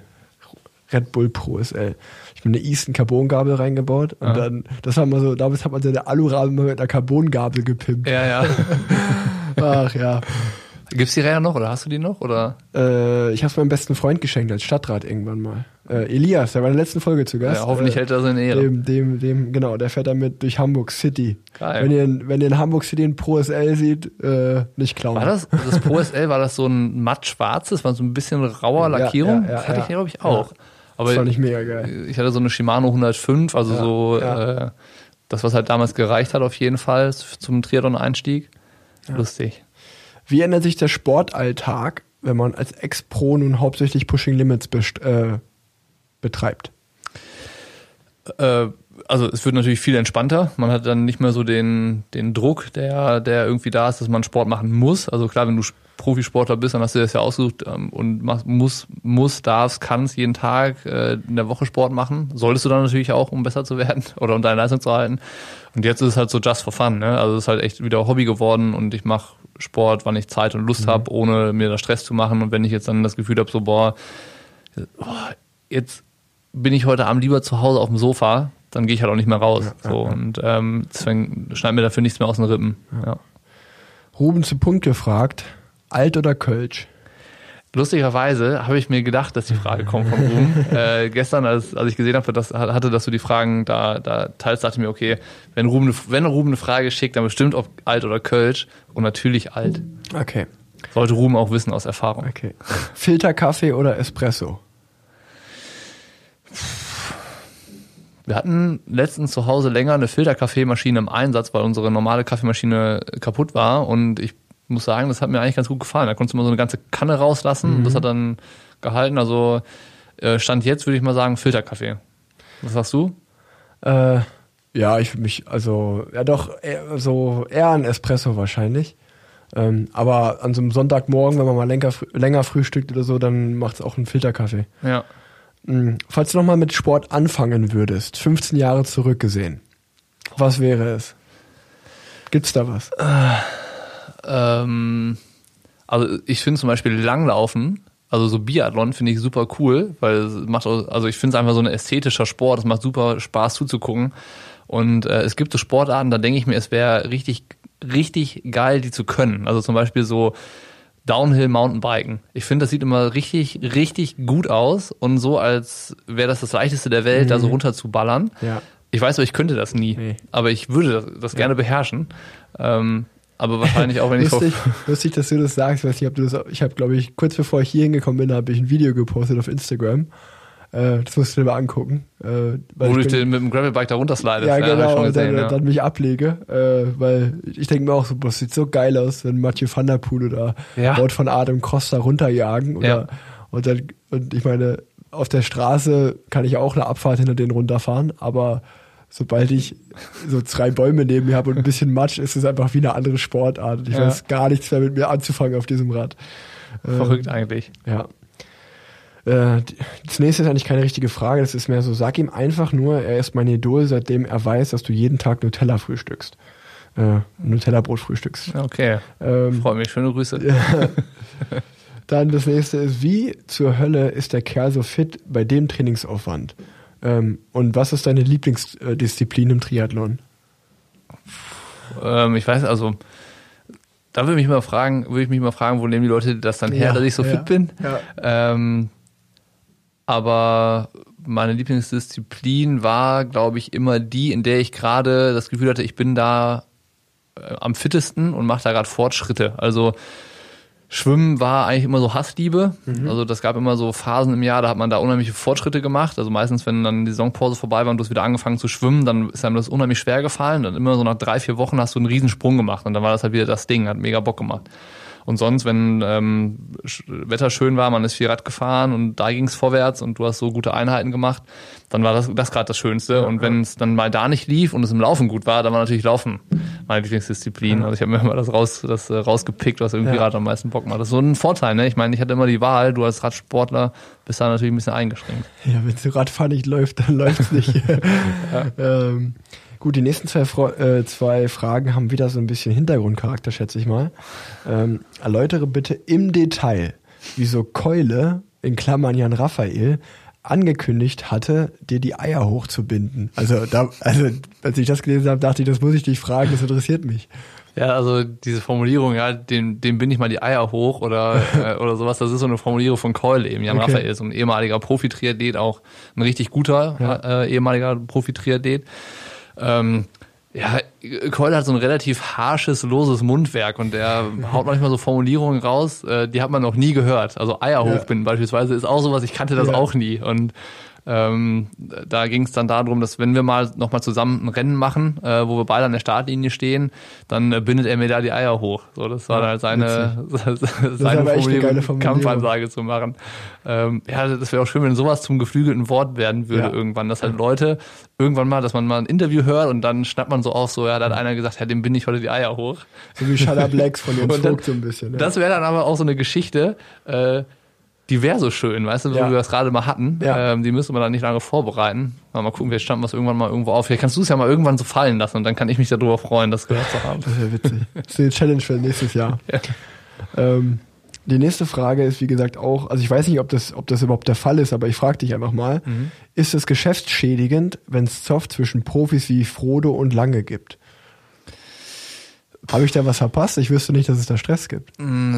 Also es, es gibt schon Profis, die sich grün sind untereinander und welche, die, glaube ich, sich äh, da gefühlt alles gesagt haben in Ja. ihrer Karriere. Ähm, aber geschäftsschädigend äh, ist das nicht. Also Eigentlich ja genau andersrum, oder? Wenn es irgendwo, also jetzt nicht in dem Sinne, dass es da so krass ist bei den beiden, aber ich sag mal, eigentlich verkauft sich ja ein Skandal noch besser als, also nicht, dass ihr jetzt Klatschpresse seid, aber wenn es da irgendwie jetzt im, im Radsport als Beispiel, keine Ahnung, ich glaube, Thema Dylan Gruneweg und dieser Sturz, der bei der Polenrundfahrt passiert ist, Ja. darüber wird mehr diskutiert als über alle Sprints jemals zuvor, die er gewonnen hat.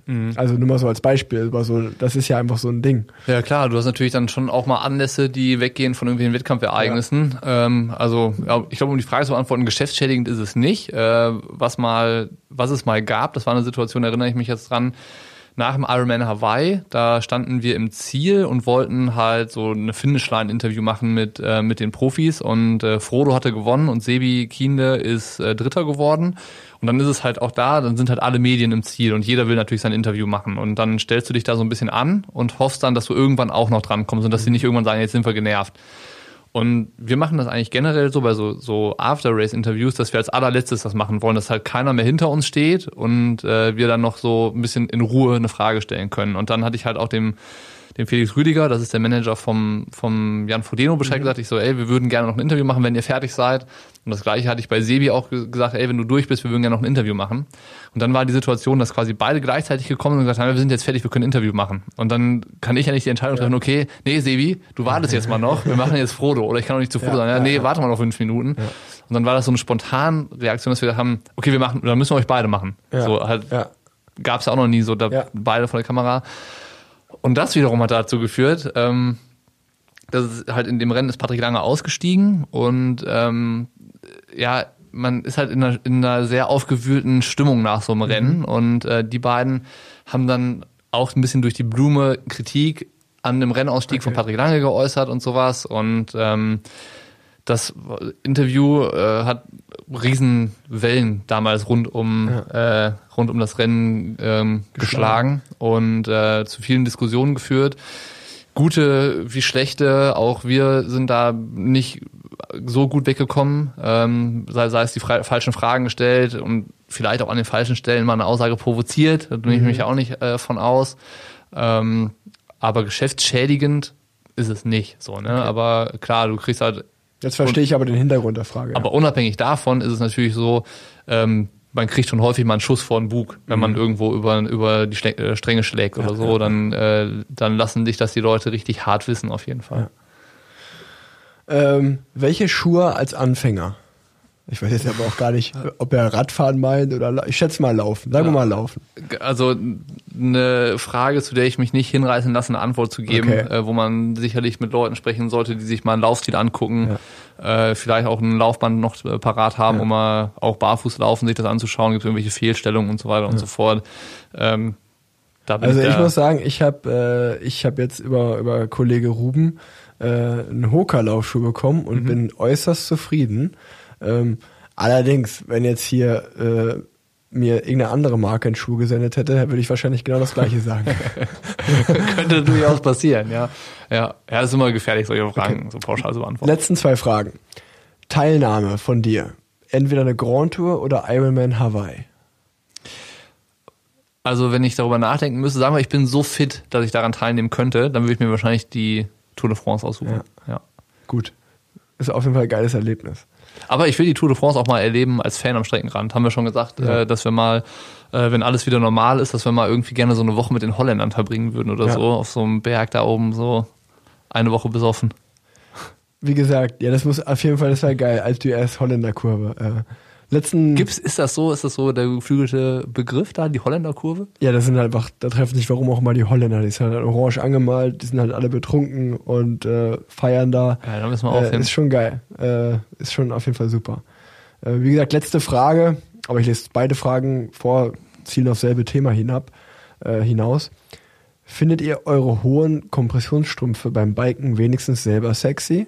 Und das andere ist, wieso haben Triathleten lange Socken an? Das haben weder Radprofis noch Marathonläufer. Das ist ein richtiges Thema, diese hohen Socken, ne? Voll. Das, das triggert die Leute. Ja. Also ich kenne zumindest mal keinen, der Kompress Kompressionssocken, äh, die bis zum Knie gehen, sexy findet. Ähm, aber kann natürlich sein. Ne? Es gibt ja niemanden, den es nicht irgendwie gibt.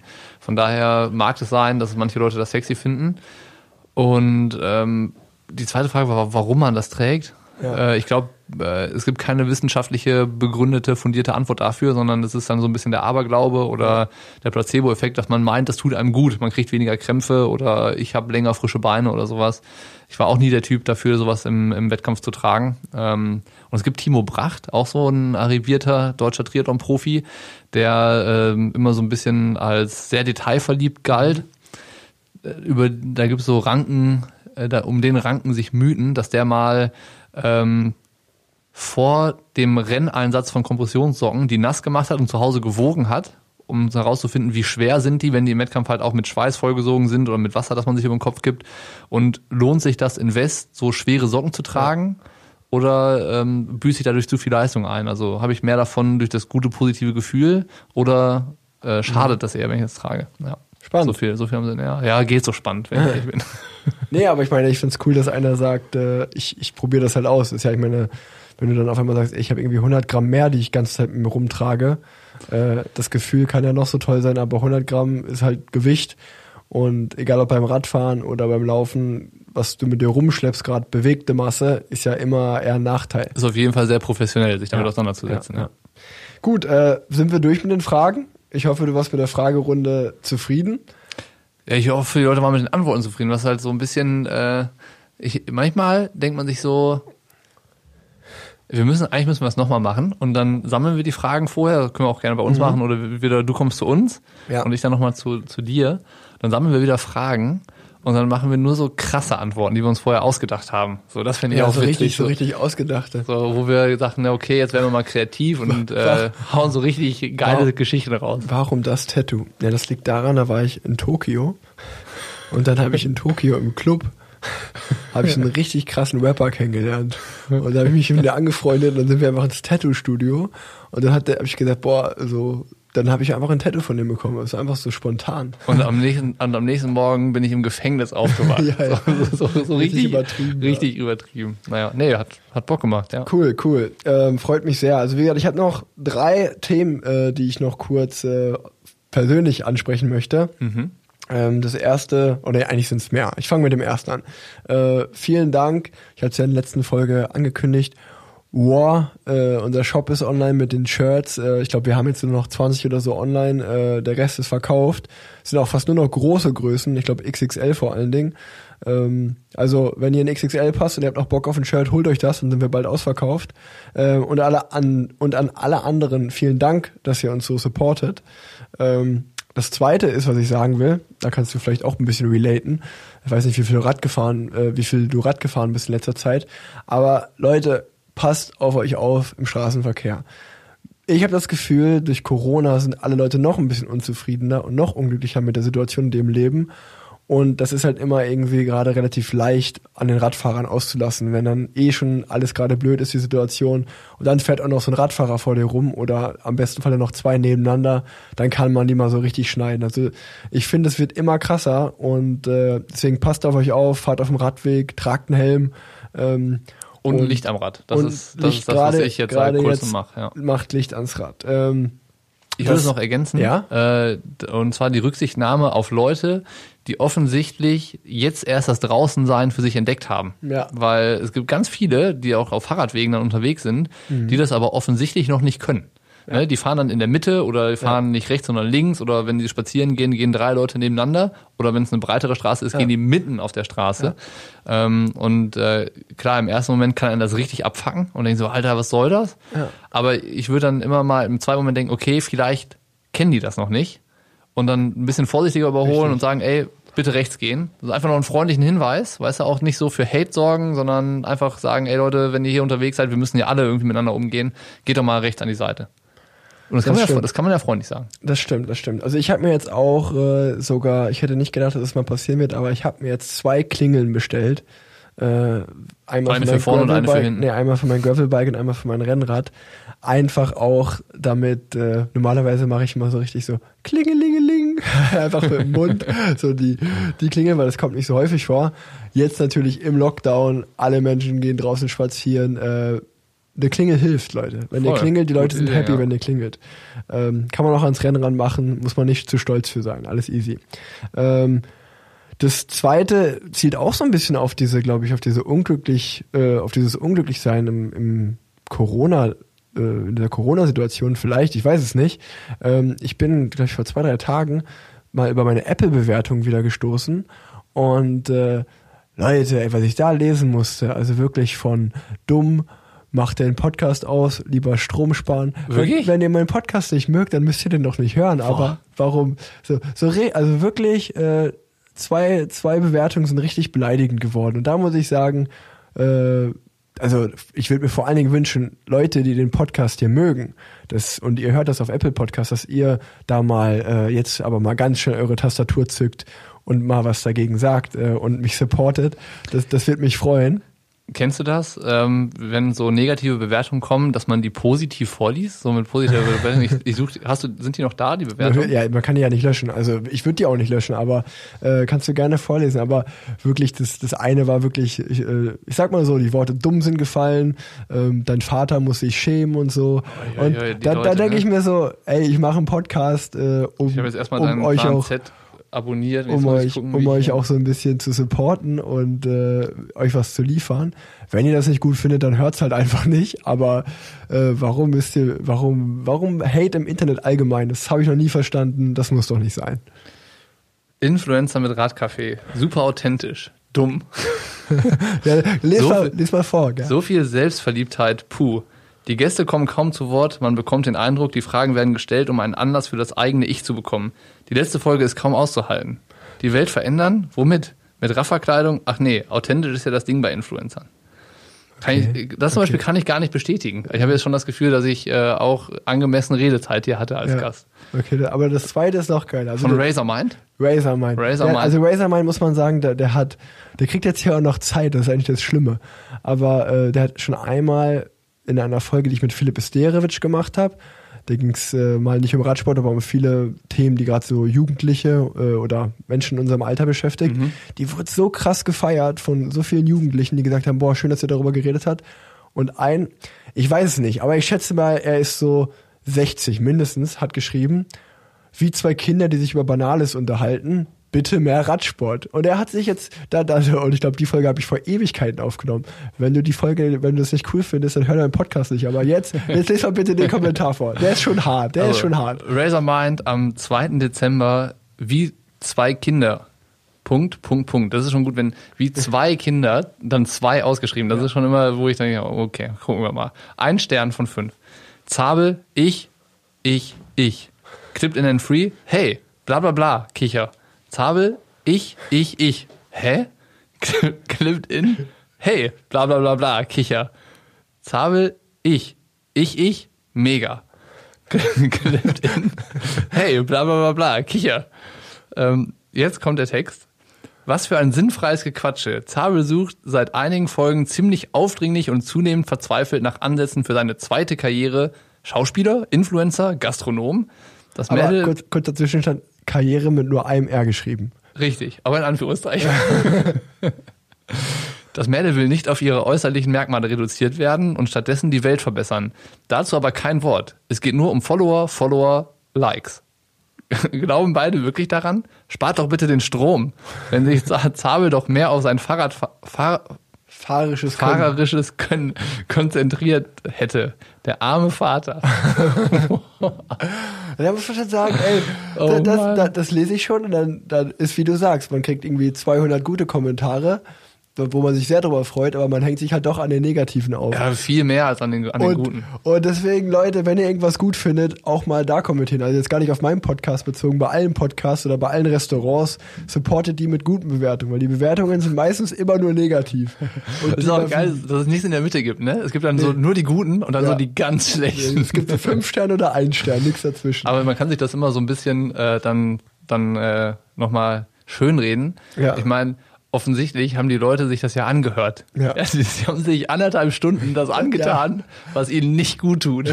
Ja, das stimmt. und dann machen die sich noch Ich die Gedanken, richtig genervt. was man noch dazu sagen kann. Und nehmen sie auch noch die Zeit, das zu kommentieren. Ja. Also es ist ja, äh, eigentlich Ah. ist das ja schon was. Ich polarisiere anscheinend äh, mit, mit einem Radsport-Podcast. Ja, ist doch gut. Ist doch gut. Ähm, ja, dann danke für die Weihnachtsfolge. Also eigentlich wollte ich das nur sagen, weil jetzt ist Weihnachten, jetzt ist eine besinnliche Zeit. Supportet euch doch viel lieber, anstatt euch gegenseitig zu haten und zu beleidigen und was auch immer. Das bringt doch nichts. Es ist doch nur negative Energie.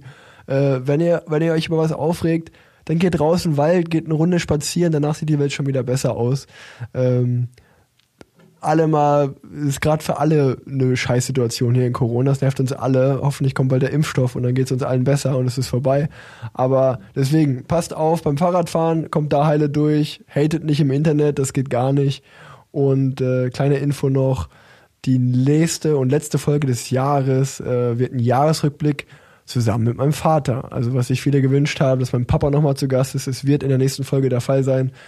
Äh, das war's von mir. Vielen Dank, Bocky. Danke auch. Frohe Weihnachten. Ja, wünsche ich dir auch. Auch euch zu Hause allen frohe Weihnachten ähm, und vor allen Dingen eine gute Zeit mit der Familie hoffentlich. Äh, egal ob über FaceTime oder zusammen am Tisch beim leckeren Essen.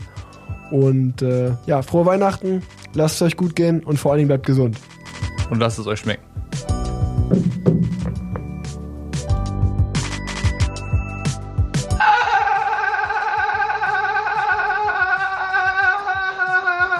lustig. So lustig, ey, so lustig. Ah, die war gar nicht lustig. Ah, sorry, sorry, war nicht lustig, sorry.